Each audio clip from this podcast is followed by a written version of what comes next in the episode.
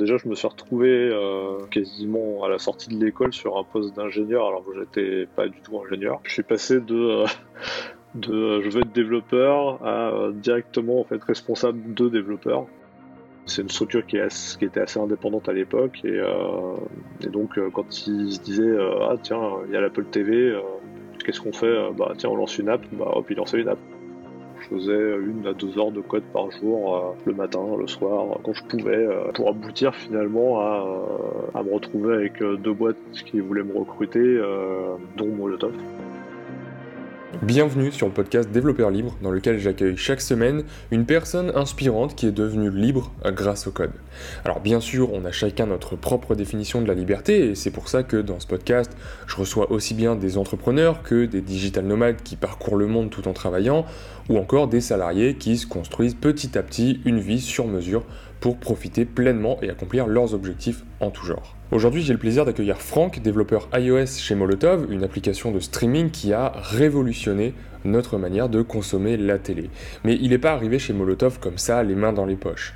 Avec un bac plus 2, on pourrait se dire que devenir développeur iOS, c'est peu probable, mais Franck va justement nous prouver à travers son histoire qu'avec un petit peu de détermination et un plan d'action en tête, on peut très bien réussir à trouver le job de rêve. Donc si le podcast vous plaît, n'hésitez pas à mettre une note et un commentaire sur la plateforme que vous utilisez actuellement, c'est le meilleur moyen de nous soutenir et ça nous aide à créer de nouveaux épisodes.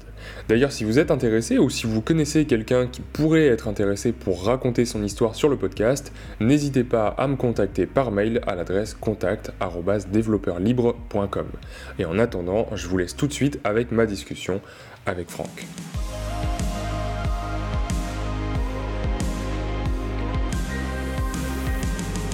Salut Franck, merci d'avoir accepté l'invitation euh, sur un nouvel épisode de ce podcast.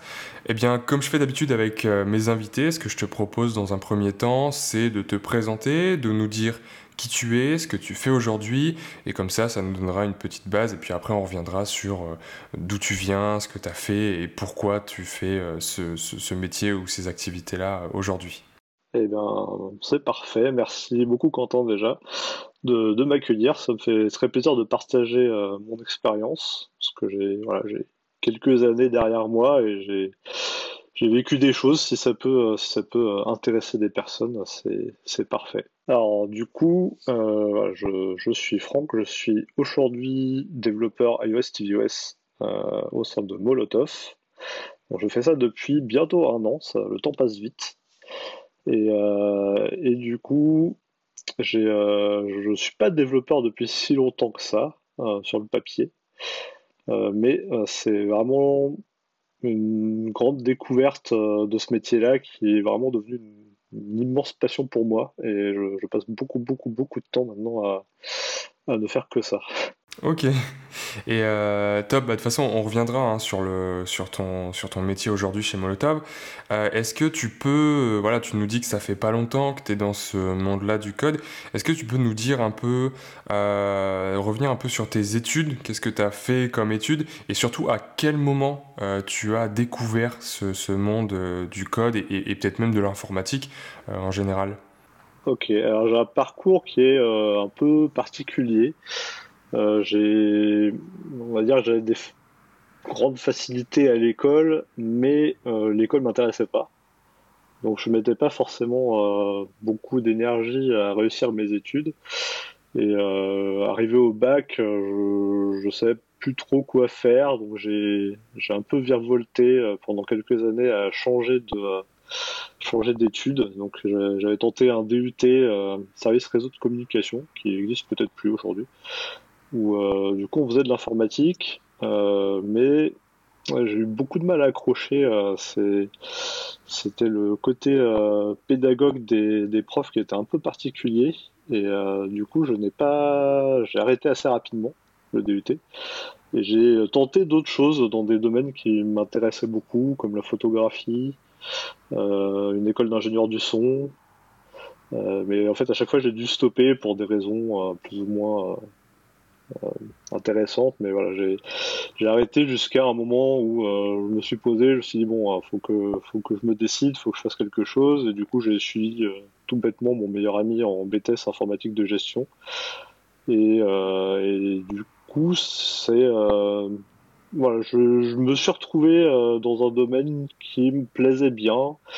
Euh, je, je, sentais que voilà, j'accrochais bien, même les cours, ça se passait bien. C'était la première fois en fait que j'arrivais dans des études où euh, finalement ça m'intéressait. J'étais pas, euh, j'étais pas à y aller à reculons. Et donc les deux années de BTS se sont plutôt bien passées. Voilà, j'ai très bien réussi mes deux années. Et mais par contre, j'avais déjà 22 ans, 23 ans même et je me sentais pas de continuer contrairement à mon ami qui lui a, poursuivi trois ans derrière. Euh, donc j'ai préféré m'arrêter là et euh, essayer de travailler directement. Et du coup, j'ai fait du code du coup pendant ces années-là, mais j'ai eu deux stages qui sont pas, euh, enfin qui m'ont pas forcément euh, épanoui dans le monde du, du développement. Ouais. Et du coup, à la sortie du BTS, je me suis dit, euh, voilà, je vais, je vais rester ouvert à toute opportunité dans l'informatique, parce que bon, ça restait quand même assez généraliste le BTS, même si j'étais dans l'option développeur. Et j'avais vraiment pas mis la priorité sur le métier de développeur. C'était pas du tout ma prio. Et là, bah, effectivement, j'ai euh, été plutôt dans un domaine euh, qui est euh, pas forcément connu, surtout quand on est à l'école, qui est le, le milieu de l'exploitation exploitation de plateforme de services. D'accord. Euh, c'est un métier en fait qu'on appelle ingénieur de production, où on touche un peu à tout. Quoi. On, fait, euh, on fait du code, euh, du scripting, un petit peu de code, de la base de données, du système, du réseau. voilà. C'est des métiers où on touche à tout, mais on est, on est, on est assez caché de tout le monde. C'est pas des métiers qui, qui vont être vendus par les profs à l'école. Ouais, tout à fait. Et, donc à ce moment-là, tu voilà, avais déjà mis un pied dans le monde du code, euh, mais pas du développement. Est-ce que tu as commencé à te dire, ah oui, ça devient intéressant, je commence à me projeter plus tard dans, dans, un début de carrière, ou est-ce que euh, tu y allais toujours euh, en traînant les pieds, en te disant, bon, est-ce que ça m'intéresse vraiment et est-ce que je vais faire toute ma carrière dedans, quoi? Bah, là, du coup, le, job que j'avais me plaisait vraiment. Euh, parce pour le côté varié et qui, en fait, j'apprenais plein de choses. Euh, tous les jours, j'apprenais des choses, donc j'étais vraiment super content. Euh, j'étais prestataire à l'époque dans, la boîte, qui est Orange, et j'ai fait deux ans, en fait j'ai fait un an en Presta et Orange m'a enfin, viré ma boîte de Presta pour en prendre une autre, mais ils m'ont demandé de revenir dans la nouvelle boîte parce que ça se passait très bien. Et du coup, c'était un métier qui était euh, vraiment euh, super euh, épanouissant. En fait, j'ai besoin d'avoir un peu un mode en permanence que mon cerveau apprenne des choses. Et, du coup, c'était le cas. Là, j'y suis resté finalement 7 ans dans ce, sur ce poste-là. Avant, avant d'évoluer vers du management. Donc c'était, mais j'étais, voilà, j'étais pas du tout encore dans l'optique d'être vraiment développeur quoi. J'étais euh, pour l'instant j'étais bien dans ce que je faisais dans ce domaine-là, je me voyais bien euh, évoluer là-dedans et du coup c'est pour ça que j'avais accepté le poste euh, de manager parce que bah, je restais dans le secteur de l'exploitation et et puis ça me permettait de, de monter après après 7 ans passer passer sur le même poste quoi. D'accord. Et donc entre-temps, j'ai été internalisé chez Orange aussi. OK. Et donc, tu Ouais, tu, considères que c'est un parcours plus ou moins classique pour les études que tu as fait? Euh, Pas du tout, parce que bon, déjà je me suis retrouvé euh, assez bah, quasiment à la sortie de l'école sur un poste d'ingénieur, alors que j'étais pas du tout ingénieur. Ouais. Donc j'ai euh, appris en fait auprès de, de mes collègues qui eux pour la plupart l'étaient. Et, et pareil, j'ai été embauché chez Orange, ce qui est extrêmement rare quand on n'est pas bac plus 5. Euh, ça fait partie des petites exceptions. Et du coup, j'ai en fait j'ai évolué, mais euh, au-delà de, euh, de, ce que j'avais appris à l'école. J'ai toujours eu finalement des postes qui étaient au-dessus de, de, mon diplôme d'origine, ce qui était un petit peu étrange au départ parce que je me sentais pas forcément à l'aise avec ça vis-à-vis -vis des collègues qui eux étaient tous diplômés et ça a été encore plus particulier quand je me suis retrouvé à manager des, des personnes qui étaient, euh, elles, ingénieurs et moi qui ne l'étais pas du tout. Ouais, tout à fait. Mais, euh, Ok. Et, donc, qu'est-ce qui a fait que euh, tu as changé de, carrière et que tu t'es intéressé au développement? Est-ce que c'est euh, parce que tu as découvert une nouvelle branche qui t'intéressait encore plus? Ou est-ce qu'au contraire, y a, ta situation s'est euh, dégradée petit à petit, ton métier t'intéressait de moins en moins? Alors c'est, il y, a des événements dans les entreprises et surtout dans les grosses entreprises comme Orange qui effectivement peuvent, euh, peuvent complètement chambouler euh, une carrière et euh, en fin de compte il y a eu des réorganisations au sein de, l'entreprise particulièrement là où j'étais qui faisait que mon activité en fait, devait, devait partir et ne pas rester en région parisienne. Et du coup bah, j'ai, voilà, je me suis dit bah, c'est le moment je vais, je vais complètement changer de voie. C'est, c'est un peu enfin le gros avantage des gros groupes, c'est ça, c'est euh, de se dire bah voilà, je suis, j'étais dans l'exploitation, j'étais manager et euh, bah quelques mois après, je me suis retrouvé à être euh, chef de projet marketing. Ouais. Donc j'ai, je me suis dit je vais arrêter la technique. voilà, j'en ai fait pendant 8 ans et demi. je vais tenter autre chose. Voilà, je voulais m'orienter plus vers de la gestion de projet et finalement je me suis retrouvé dans plutôt proche du marketing, dans une entité en fait qui s'occupait de, la, distribution des applications euh, mobiles euh, pour Orange. Et donc ils, étaient, euh, ils centralisaient vraiment toutes les applications Orange, donc il y en a beaucoup, beaucoup. Il y en avait 500 à l'époque dans le monde. Et tout passait par cette équipe-là. Et du coup, je me suis dit, bah ouais, j'adore l'univers du mobile, ça peut être intéressant, je vais apprendre sûrement plein de choses. Et du coup, dans cette petite équipe, c'était pas une grosse équipe, il y avait un pôle d'expertise euh, d'expertise OS et notamment euh, une personne qui était côté iOS et qui s'occupait euh, bah, d'aider les développeurs dans, dans, les phases de développement, les, il, faisait aussi pas mal de POC, des choses comme ça, des tests, il allait au WWDC, c'est j'ai beaucoup beaucoup euh, sympathisé en fait avec lui. Et, euh, et je me suis de plus en plus intéressé à ce qu'il faisait parce que bah, j'étais euh, un gros fan d'Apple depuis que j'ai 8 ou 9 ans. Et je me suis dit mais ouais en fait c'est c'est super intéressant le développement iOS. Pourquoi je me suis pas intéressé plus tôt? Donc là on était en 2000 2015 2016 et, et, du coup bah, j'ai commencé à regarder sur internet euh, parce qu'il n'y avait pas des formations, des choses comme ça, euh, qui permettaient de démarrer tranquillement. Et, euh, j'ai trouvé des formations sur Udemy qui, qui étaient assez intéressantes. Et c'est là que je me suis, j'ai commencé à m'auto-former du coup sur le développement Swift. Ça faisait, ça faisait presque 10 ans que j'avais pas fait euh, de développement orienté objet parce que j'avais fait euh, je faisais du, du, scripting des choses comme ça pendant des années mais c'est un peu différent quand même. Je fais un peu de Python aussi mais euh, pas vraiment poussé non plus.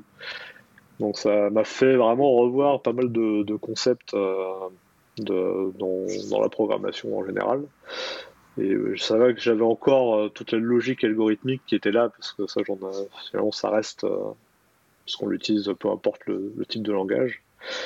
Et du coup, pendant, euh, bah, deux ans, en fait, je me suis euh, formé euh, un peu tous les jours. Je faisais une à deux heures de code par jour, le matin, le soir, quand je pouvais. et je me suis vraiment, enfin, j'ai vraiment adoré ça. Là, je me suis dit, c'est c'est peut-être ça qu'il faut que je fasse euh, parce que euh, c'est quelque chose en fait euh, bah ça je me suis dit le métier de développeur c'est un métier où on apprend en permanence et c'est un peu ce que j'ai besoin parce que c'est vrai que je bah, le métier sur lequel j'étais là au bout de deux ans j'avais fait le tour je commençais à sentir la lassitude la technique me manquait et, et du coup bah je me suis dit peut-être développeur faut que je tente ça ouais. Hmm. mais chez Orange il n'y a pas grand chose il n'y a pas beaucoup de postes chez Orange de développeurs donc du coup, j'ai j'ai pas trouvé euh, vraiment euh, ce qui me plaisait.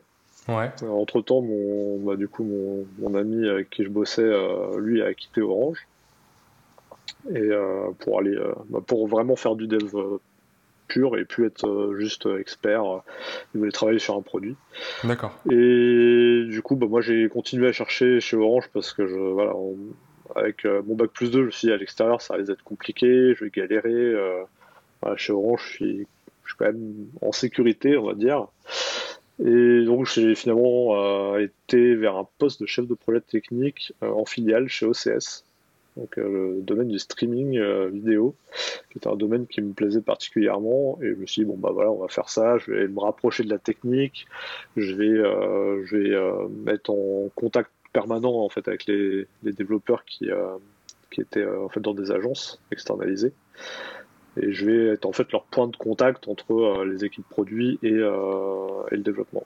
D'accord. Je, serai le point, le point, le point central à ce niveau-là. Et du coup, bah, j'ai euh, voilà, j'ai fait ça pendant un an. Je continue à me former en parallèle, en permanence. J'ai jamais arrêté finalement le, le développement iOS. Et, et j'ai repris petit à petit des choses. Bah, la distribution des applications euh, sur les stores, que ce soit iOS, Android, Windows. Euh, j'ai commencé à rapatrier tout ça euh, dans mon périmètre.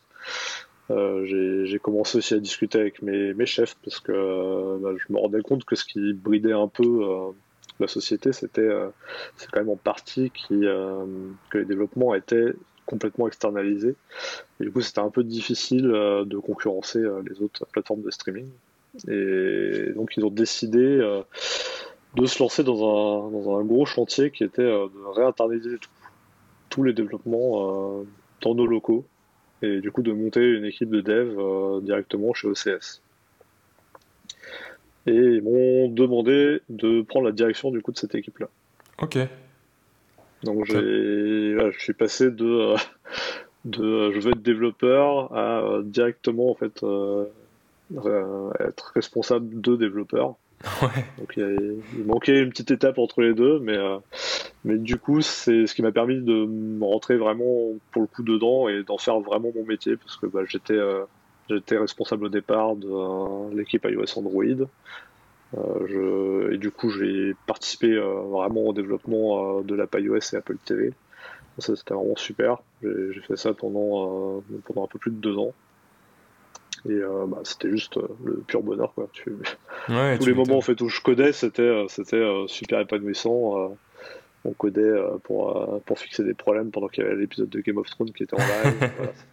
c'était vraiment super top. Et, ça s'est bien passé, tellement bien passé finalement tout ça que bah, j'ai été promu en fait euh, d'année en année et euh, du coup passe, je suis passé de euh, l'équipe iOS Android à l'équipe iOS Android plus l'équipe Smart TV, web, backend. D'accord. L'équipe grossissait et, du coup bah, je me suis retrouvé à, avoir une équipe d'une quinzaine de personnes, mais mais du coup de moins en moins de temps pour coder. Ouais, ok. et, ce qui est intéressant, de responsabilité, plus c'est dur. Ouais, bien sûr. Et, ce qui est intéressant en fait dans, ce que tu nous dis, c'est que euh, on voit qu'il n'y a, pas qu'une seule porte d'entrée pour euh, atteindre un objectif. Là, tu nous dis que, voilà, ton objectif c'était de rentrer un peu plus dans l'aspect technique du développement et te détacher un peu euh, de l'aspect management. Et voilà, tu t'es dit, ok, qu'est-ce qui me manque actuellement? Il manque des connaissances en développement iOS, en, tout cas dans la checklist, hein, il y avait ce, euh, cet outil-là. Et donc, tu as été le chercher, tu t'es formé toi-même et ça t'a permis euh, de compléter tes compétences actuelles parce que c'est vrai que c'était des compétences peut-être un peu moins techniques où tu gérais déjà des équipes. Et, en fait, tout ça t'a permis euh, d'atteindre plus ou moins ton objectif. Et comment, comment s'est passé ton apprentissage? Parce que tu nous dis que tu t'es formé. Bah, presque tout seul parce que au début c'était l'apprentissage en autodidacte, euh, si j'ai bien compris, euh, en dehors de tes heures de travail. Et ça n'a pas été, euh, voilà, ça n'a pas été une transition qui a été faite en interne dans l'entreprise où on te propose des formations, etc., etc. Donc, comment s'est passé cet apprentissage? Tu nous as dit que ça a duré plusieurs années. est-ce que ça a été très compliqué au début ou est-ce que tu as très vite réussi à, hum, euh, utiliser tes compétences actuelles et euh, les, mettre en place, les, les, translater en fait sur tes nouvelles compétences euh, en développement iOS. Et surtout à, quel moment en fait tu as senti que tu commençais à maîtriser ce domaine? À quel moment tu as commencé à te dire d'accord, je peux commencer à être légitime quand je postule dans, des postes qui soient euh, directement sur le développement ou alors manager des équipes de développeurs euh, en iOS Alors, euh, c'est bonne question. J'ai. Alors, comment ça s'est passé? En fait, assez rapidement, j'ai commencé vraiment à toucher un peu à tout au niveau des frameworks iOS. j'ai un peu tout testé. J'ai beaucoup en fait fait des, toutes petites apps pour moi, pour tester vraiment toutes les fonctionnalités qui existaient. donc je faisais ça en permanence pour, pour ne pas perdre le rythme en fait je m'imposais en fait j'avais un peu négocié avec mes chefs de, de, me prendre une petite heure le matin pour me former euh, et du coup être, euh, être, euh, être aussi utile pour les développeurs externes à l'époque, mhm. pouvoir les aider un peu. Et, et, je me suis jamais lancé dans une grosse appli moi-même ou des choses comme ça au départ. Et ce qui m'a un peu dit c'est bon, je suis capable de le faire, c'est au moment en fait où on a dû se séparer d'une des sociétés qui s'occupait d'iOS Android. Et du coup, pendant trois mois, on n'avait plus de développeurs du tout. Ok.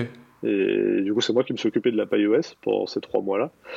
Et là, je me suis dit, bah ouais, en fait, je, peux faire le taf sur une app euh, qui existe déjà, je peux me débrouiller, je peux m'en sortir, j'arrive à faire des choses. Et euh, jusqu'à ce qu'on recrute du coup euh, des développeurs en plus. et là, par contre, dans ma tête, c'était ce qui était compliqué, c'était de me dire, ok, je suis capable de faire ça, mais est-ce que je vais être légitime à gérer personnes en plus qui vont probablement être plus expérimentés que moi dans le milieu. Ou, euh, ça, ça a été un, cap assez, assez difficile à passer. Et ça m'a aussi boosté à encore accélérer mon apprentissage en allant euh, au-delà de simplement euh, développement iOS, mais en allant euh, vers, vers des concepts avancés du type clean architecture, clean code, le TDD, tout un tas en fait de, de, compétences qui, qui pour moi étaient nécessaires pour pour aussi guider l'équipe vers des meilleures pratiques que ce qui était fait, parce que du coup, quand on a récupéré les codes sources des applis, on a récupéré des codes sources de, de 3 à 4 sociétés différentes. Euh, par exemple, en app iOS, macOS et Apple TV, euh, c'était euh, trois codes base complètement différents. C'était trois boîtes qui les avaient développés. Et du coup, bah, dans les trois, il y avait des choses bien, des choses moins bien. c'était des fois un peu compliqué de travailler là-dessus. Et du coup, bah, j'ai essayé de, mettre en place des, bonnes pratiques pour, bah, pour améliorer les applications actuelles, mais aussi lancer des chantiers de, refacto assez, assez conséquent, puisque euh, les apps en fait ont été refondues sur iOS Android en, 2020, sur l'année 2020, de, zéro, justement en mettant en place toutes ces bonnes pratiques, euh, donc avec, euh, avec du Clean Swift côté iOS. C'est le fait de devoir gérer l'équipe et d'essayer d'être le plus légitime possible pour les aider m'a forcé vraiment à apprendre d'autres choses, plein, plein d'autres choses c'est ma, bible, euh, c'est Clean Code et, Clean Architecture. Ok. C'est des super bouquins à lire. Je confirme. Ok, top. Et, donc justement, donc voilà, tu t'approches un peu euh, de, de, la technique. Euh, tu nous as parlé effectivement d'un manque de, enfin, du, d'un manque de confiance en soi, où tu avais l'impression de ne pas forcément être légitime, ce qui était peut-être aussi euh, une impression action, accentuée par euh, le fait que tu travaillais avec des euh, personnes, des profils qui avaient un bac plus 5, alors que toi, tu n'avais pas forcément le titre d'ingénieur. Donc effectivement, c'est c'est tout à fait compréhensible et c'est le, fameux syndrome de l'imposteur. mais on sent en fait que tu as voulu, au contraire, ça t'a boosté, tu nous as dit, ça t'a boosté, ça t'a poussé à apprendre un maximum de compétences et, et surtout à, à travailler sur des projets supplémentaires, que ce soit perso ou, euh, ou dans le cadre de ta boîte. Et on voit au final que oui, les diplômes ont une importance, mais peut-être euh, surtout en sortie d'école et peut-être que euh, au bout d'un certain nombre d'années d'expérience, bah, les diplômes n'ont peut-être plus vraiment de sens si on arrive justement à, les accompagner d'un certain nombre d'expériences. je ne sais, pas, sais pas ce que tu en penses, parce que moi, je ne peux pas trop donner mon avis là-dessus. Mm, mm. Euh, mais voilà, on sent vraiment que le diplôme a eu de moins en moins d'importance euh, dans, ton expérience. Mm, bah, je pense, euh, c'est vrai que ça dépend un peu des, des personnes. Moi, je sais que je suis une personne qui n'était pas faite vraiment pour les études et j'ai été enfin, je me suis senti épanoui finalement quand j'ai commencé à travailler, quoi. J'étais vraiment beaucoup plus heureux quand j'ai commencé à travailler. Et, et du coup, bah, j'ai, euh, j'ai, je me suis finalement euh, un peu formé à plein de choses euh, dans mes différents métiers. Parce que quand j'étais parti côté côté projet marketing, j'ai, fait aussi, j'ai pris des rôles aussi de product owner, des rôles de designer.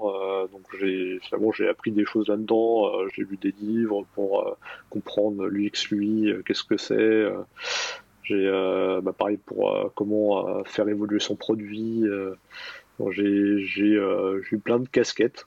j'ai eu aussi le rôle de Scrum Master chez OCS parce qu'on n'avait pas vraiment. Donc j'ai appris pas mal de choses sur l'agilité, comment bien organiser l'équipe, comment, comment finalement créer son propre process agile adapté au, au milieu de l'entreprise, parce qu'on est l'agilité, voilà, ça, s'adapte un peu en fonction des, des contraintes de chacun. Euh, donc c'est vrai que j'ai toujours appris plein de choses, mais euh, surtout à partir du moment où j'ai commencé à travailler.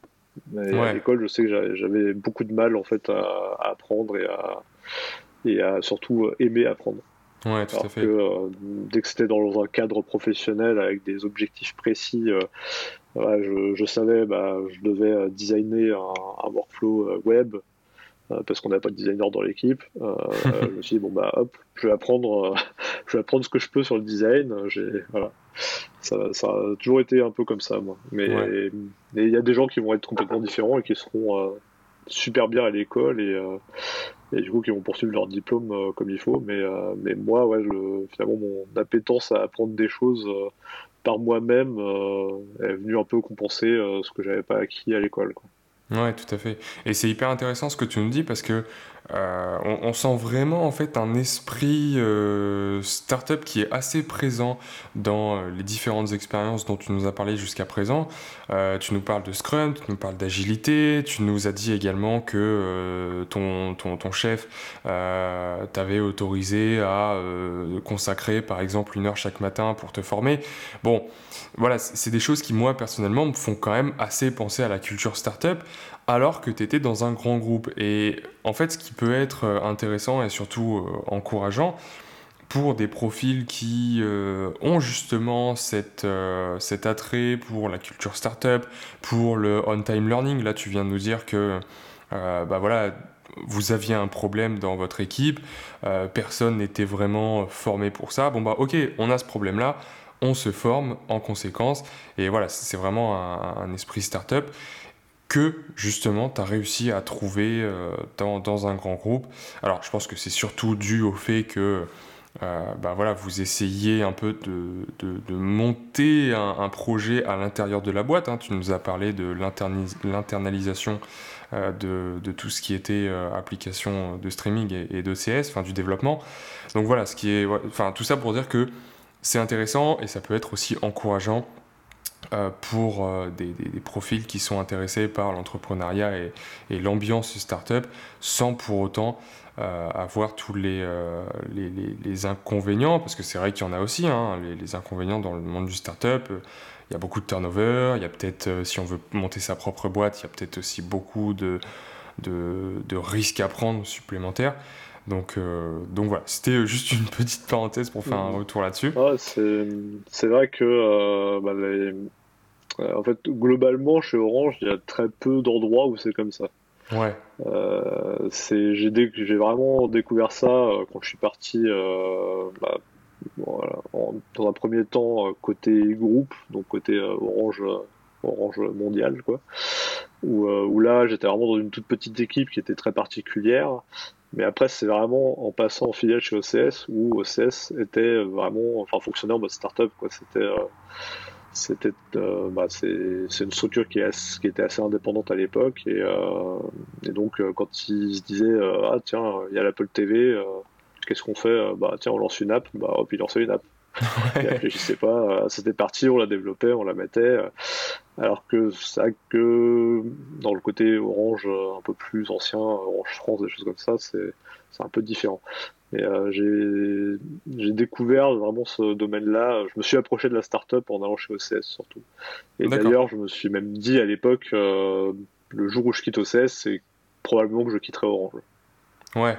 Je ne me voyais pas en fait retourner dans, dans, dans l'Orange un peu plus un peu plus procédurier. C'était c'était quasi sûr que ça se passerait comme ça. Ouais, bah oui, oui, effectivement, si, si tu es attiré par cet aspect euh, entrepreneurial, c'est vrai que ça reste, euh, c'est quand même très compliqué de revenir sur le, la partie plus, euh, plus grosse du groupe, quoi. Et donc, voilà, cette expérience chez OCS, tu nous dis le jour où tu quittes OCS, c'est que tu quittes Orange.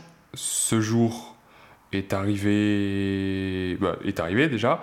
Euh, si, voilà, tu nous as parlé de Molotov euh, en, début. Donc, au bout de combien de temps euh, tu as quitté OCS Qu'est-ce qui a fait que tu as quitté OCS Et comment s'est faite cette transition entre, entre OCS et, et, ton nouveau job?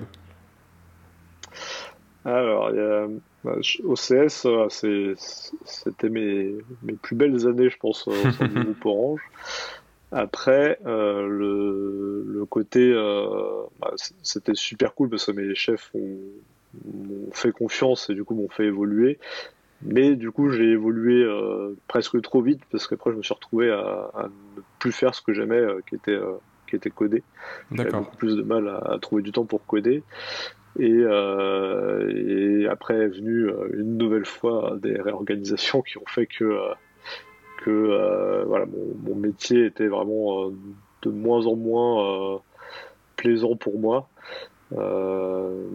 même si voilà, j'adorais mon équipe, j'ai quand même monté l'équipe de A à Z, j'ai recruté tout le monde.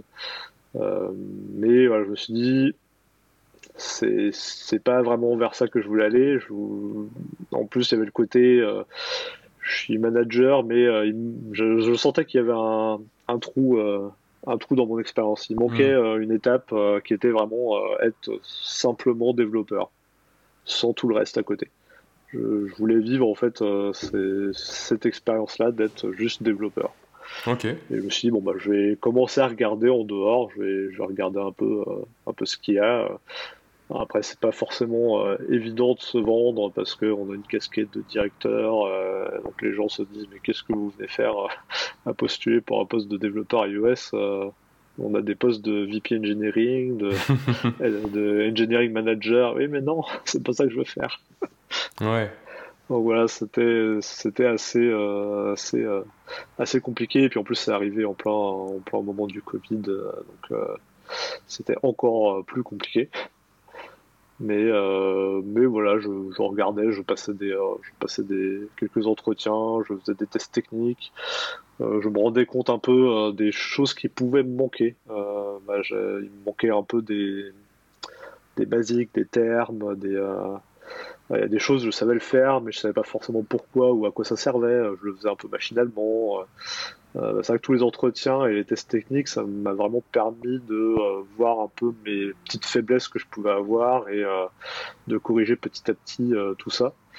Et pour aboutir finalement à, à la fin, à, je devais être quoi, en juin, juillet 2020, à me retrouver avec euh, deux boîtes qui voulaient me recruter, euh, et, euh, et dont Molotov. Et puis du coup j'ai choisi Molotov parce que c'était euh, bah, euh, une des, un des services, je pense, dans les dans les top startups euh, en France. Euh, c'était euh, facilement dans le top 2 de celles qui m'intéressaient le plus. Ok. Donc, voilà. ce qui était marrant, c'est que les deux sociétés, c'était deux sociétés dans le domaine du streaming. Oui, bah, c'est ça, c'est ce que j'allais dire. Molotov, c'est du streaming. Tu venais du monde du streaming avec OCS. Voilà, enfin, et du coup, la, deuxième boîte qui voulait me recruter, c'était aussi du streaming. Bah voilà, donc les deux qui voulaient te recruter, c'était du streaming. Euh, j'allais te poser la question, mais je pense qu'on a déjà la réponse. Pour toi, euh, en quoi l'expérience que tu as eue chez OCS euh, a joué pour le, recrutement? Enfin, est-ce que tu penses que ça a joué et, et, et dans quelle mesure? Ouais, ça, bah ça a oui, clairement joué parce que je quand on commence à faire du streaming, euh, on acquiert des compétences sur des, euh, sur des, des frameworks d'Apple un peu spécifiques, euh, bah, tout ce qui est AV Player, qui est voilà qu'on voit pas forcément partout. et, qui est central dans ces, dans ces, dans ces applications-là. Et en plus, vu mon background où je voilà j'avais quand même des compétences dans le domaine d'Android dans le domaine des smart TV voilà, j'avais acquis pas mal de choses sur la partie technique player de ces euh, technos-là qui sont euh, complètement autres euh, qu'iOS. sur l'encodage aussi, sur des outils qui sont un peu utilisés dans toutes les boîtes qui font du streaming. J'avais, j'avais pas mal de choses que je pouvais apporter aussi à ces sociétés-là en dehors de simplement mon, métier de développeur iOS. Ouais, ok. Et, donc tu nous ça, j'oublie, j'oublie aussi l'aspect Apple TV.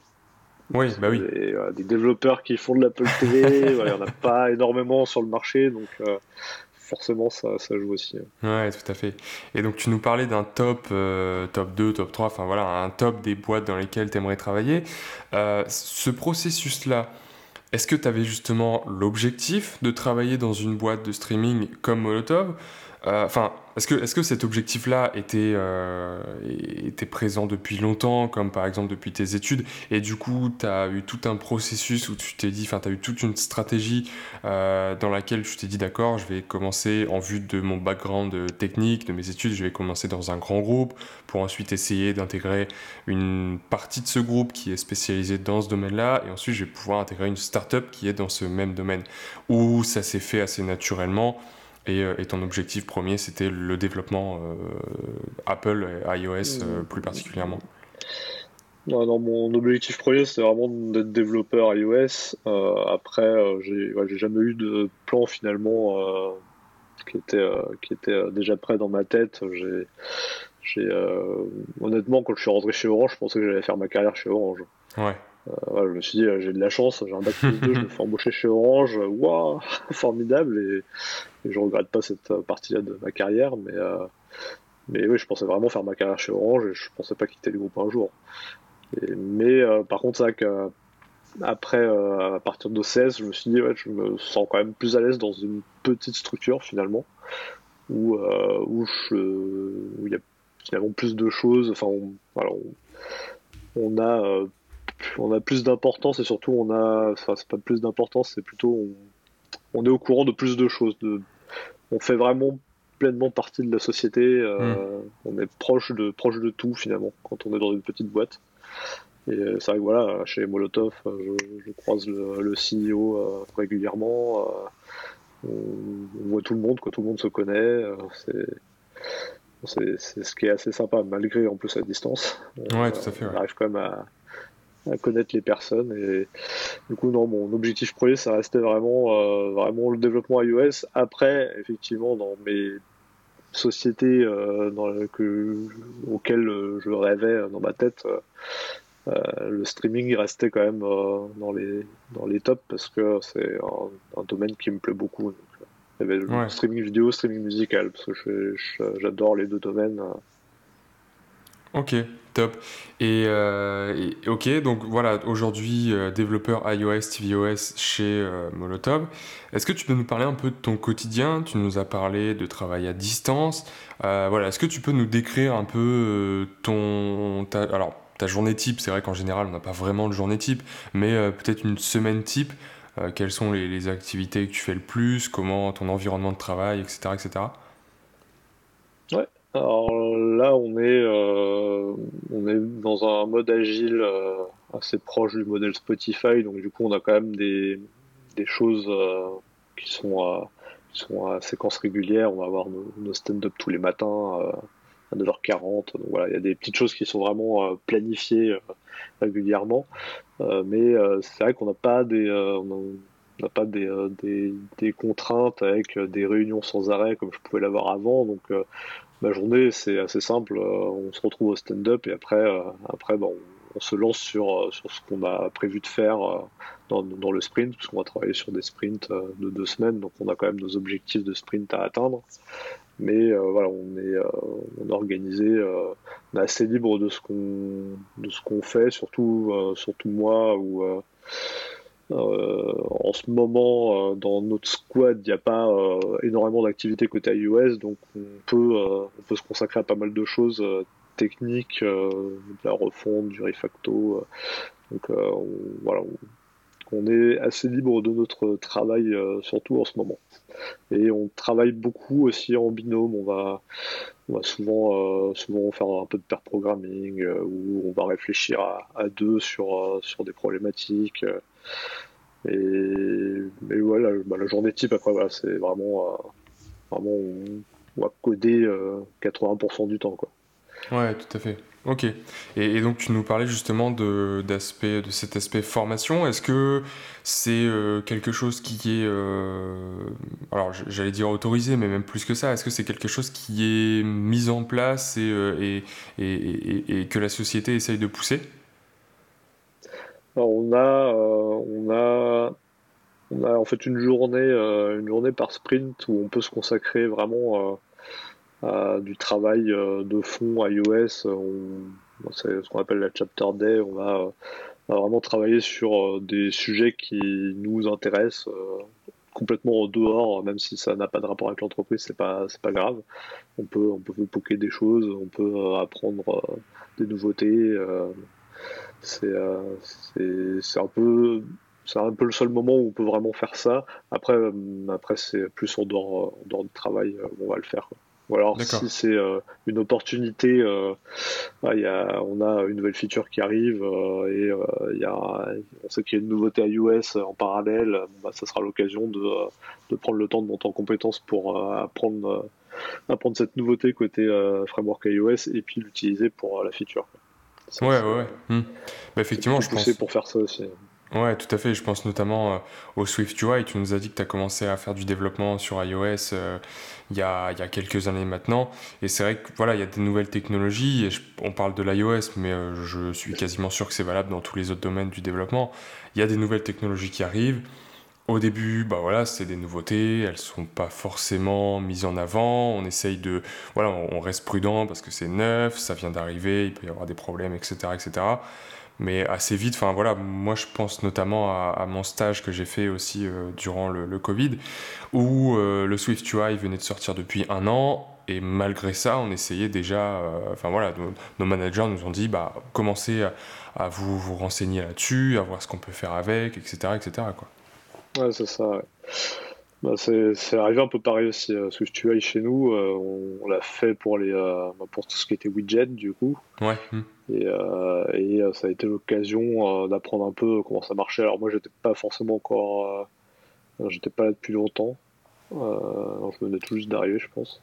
Mais ça a été l'occasion pour, bah, pour faire une formation aussi Swift UI. Enfin, il y a deux collègues du coup qui ont été formés et qui après ont transmis un peu les, les connaissances. Euh, mais voilà, c'est dès qu'il y a une opportunité, euh, là, euh, là, il y avait des petites nouveautés aussi qui sont intéressantes sur la dernière version d'iOS. Donc, on est en train de creuser, creuser certains aspects sur le partage de flux vidéo. ouais. Les nouveautés. On teste ça aussi, ouais. ouais. C'est bah, chaque année, de toute façon, il y a son lot de nouveautés qui font que on va, on va prendre un peu de temps pour, pour apprendre et tester, tester des petites choses présenter ça euh, aux, grands dirigeants. Ouais, tout à fait. Et, après, si ça plaît, c'est parti. Hein. Ouais, bah ouais, c'est ce que permet aussi euh, voilà, l'ambiance et l'organisation startup. Quoi. C'est, c'est, très léger en termes de formalité, du coup ça peut aller très vite et on peut euh, voilà, mettre en place des, des, nouvelles technologies, mettre en place des nouveaux process, des nouvelles activités, etc. etc. Quoi. Donc c'est vrai qu'il y a ça, ça, peut être euh, le, type de, boîte qui est très intéressant pour des profils voilà, qui ont envie de pratiquer, d'apprendre, comme tu nous disais. Hein, toi, tu es un profil qui a besoin d'apprendre pour, pour s'épanouir. Donc ça, c'est quelque chose à prendre en compte. Quand, enfin, aussi bien pour quelqu'un qui sort de l'école, euh, d'une formation et qui veut, qui entre dans la vie professionnelle, que pour quelqu'un qui veut euh, faire une réorientation. Quoi. Mm, Ok. Euh, et, et, donc justement, euh, par rapport à tout ça, on parlait euh, en, début de cet épisode de l'aspect légitimité. Est-ce que c'est quelque chose qui disparaît un petit peu? Parce que, bon, voilà, maintenant, il y a une, une barrière assez... Enfin, il y a, y une fracture assez élevé, on va dire, dans, dans ta carrière. Tu es passé carrément d'une boîte à une autre. et, est-ce que ça, ça t'a permis de faire, de, gommer un peu ce, syndrome de l'imposteur? Euh, bah, du coup, le syndrome de l'imposteur est revenu assez, euh, assez violemment à mon arrivée chez Molotov, où euh, là, je me suis dit, oula, est-ce que j'ai bien fait J'ai quitté Orange, je, perds mon assurance vie en quelque sorte. Est-ce que, est-ce que je vais faire l'affaire? Est-ce que voilà, c'était, c'était pas facile au départ, surtout que bah, je l'ai pas précisé, mais en plus, je me suis retrouvé euh, en arrivant chez Molotov, bah, mon, lead développeur, euh, bah, en fait, c'est mon ancien collègue d'Orange, du coup. Ok. Qui était parti d'Orange euh, il y a quelques années et qui m'a donné envie, en fait, de faire ce métier. Et, c'est vrai que du coup, voilà, je, je suis arrivé, je me suis dit, ouais, j'ai pas envie de le décevoir, quoi. C'est, ouais, tout à fait. C'est, je le connais bien, je, voilà, c'est, en partie grâce à lui que je fais ce métier. Et, et du coup, c'était un peu, un peu compliqué au démarrage, mais euh, finalement, euh, ça, s'est effacé assez vite. Euh, bah, j'ai mes collègues voilà, qui, qui m'ont. Bah, je sentais voilà, la confiance des collègues, et, bah, la bonne ambiance aussi au sein de l'équipe iOS. c'est voilà, ça, finalement, c'est disparu assez vite. Puis là, après pratiquement un an, je, voilà, je me sens je me sens bien à l'aise dans mon métier. Je, il y a toujours des petites choses des fois euh, que, que j'apprends de mes collègues qui sont, qui sont plus expérimentés que moi euh, sur le papier, mais euh, mais voilà, j'ai, bah, notamment j'ai beaucoup progressé sur toute la partie test unitaire. C'est quelque chose que je n'avais pas énormément pratiqué. Je l'avais, j'avais, on va dire que j'avais la la, logique, euh, ce qu'il fallait faire, euh, mais euh, je n'avais pas eu l'occasion de beaucoup le pratiquer. Je l'avais fait pratiquer à mes devs. Mhm. Et, au moment où moi j'avais plus trop le temps de coder quoi. Oui, tout à fait. c'est des, des, choses, voilà, il y a plein de petites choses comme ça qui, qui m'ont fait beaucoup progresser et, et je pense que là je, repasserai lead ou quelque chose comme ça, je me sentirais vraiment plus à l'aise dans mon rôle de lead que, je l'étais euh, en, en 2018 euh, quand, euh, quand je l'ai fait côté OCS.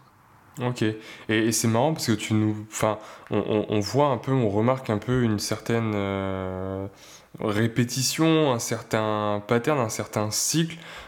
tu nous dis que, bon, alors c'est vrai que l'expérience chez Orange était un peu particulière parce que t'es un peu, as un peu attaqué le, poste par, euh, bah, par derrière, par, par l'autre côté, c'est-à-dire que t'as pas franchi les étapes, on va dire, classiques.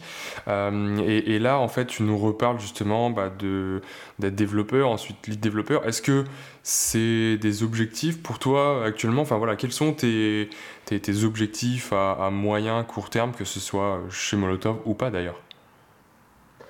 Bah, déjà, voilà, pour l'instant, je me projette vraiment bien euh, chez Molotov, donc du coup, euh, je, pense que je peux y rester euh, assez longtemps. Et, et, puis du coup, comme je me projette dans le temps, bah, forcément, je, me vois évoluer plus tard en fonction de, des, opportunités qu'il y aura. Quoi. Mais en tout cas, dans l'immédiat, je, m'éclate dans ce que je fais, donc j'ai pas j'ai pas vocation à vouloir euh, repasser lead euh, tout de suite ou quoi que ce soit. Je suis, je, suis super content, euh, super épanoui dans ce que je fais. Donc, même si je redeviens lead que dans 5 ans, c'est pas, voilà, j'ai pas, j'ai pas de cible, de date cible en me disant, faut que je repasse lead à tel moment. si, si, je fais du dev pendant 5 ans, ça sera très bien. Même pendant 6 ans, 7 ans, y a pas de souci. Je, voilà, je, je trouve ça génial comme métier, donc on en apprend tellement tous les jours que voilà, il n'y a, pas, y a, y a pas de lassitude. Quoi. Ouais. Et puis euh, ce qui est intéressant. Euh, ouais, voilà. Et, ce, qui est, ce qui est cool, c'est que ton expérience l'a confirmé. Le jour où le développement euh, proprement dit va te saouler, bah, tu pourras, d'une part, tu auras les compétences pour, pour évoluer vers des métiers plus axés sur le management, par exemple. Euh, mais en plus, tu sais que c'est capable parce que c'est quelque chose que tu as fait et aussi quelque chose qui est tout à fait naturel pour un développeur d'évoluer vers ce genre de, poste. Quoi. Mm, ouais, exactement. C'est, ouais, c'est, je sais, voilà, si, si j'ai envie de le refaire, je le referai euh, facilement parce que ça c'est, euh, enfin, les deux fois finalement où j'ai été manager, euh, ça s'est très bien passé dans mon, dans mon, dans mon passé pour le coup. donc il n'y a pas de raison que ça se passe mal dans la suite.